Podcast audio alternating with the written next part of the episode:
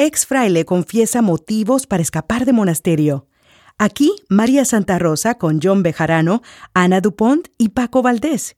Estos son los hechos, acontecimientos sobre la Biblia, una presentación de vivelabiblia.com, un sitio de las Sociedades Bíblicas Unidas para ayudarte a entender mejor la palabra de Dios.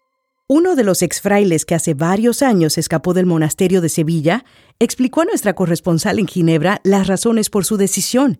Informa Ana Dupont. Antonio del Coro, uno de los frailes que salió en 1557 de Sevilla, habló hoy para CNA sobre sus motivos.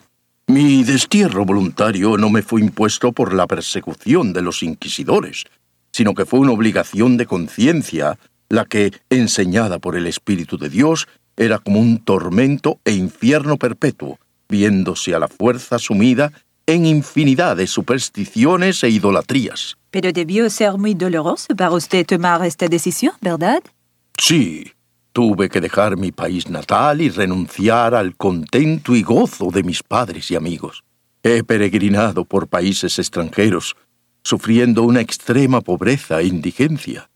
Me he visto obligado como un niño pequeño que viene al mundo, aprender lenguas extranjeras para poder vivir entre la gente, estando rodeado de muchas enfermedades corporales. La corona española encargó a su capellán la preparación de una Biblia en tres idiomas. Desde España, nuestro corresponsal, Paco Valdés.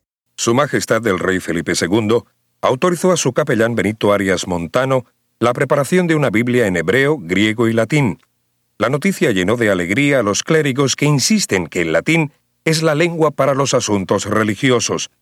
Sin embargo, los reformistas de Inglaterra, Ginebra y Alemania aseguran que la corona pretende de esa manera detener el interés que hay en los españoles por leer la Biblia en su propia lengua. Por otro lado, hemos recibido información que el exfraile Cipriano de Valera se casó en Londres, recientemente. Desde España, Paco Valdés. Boletín de última hora.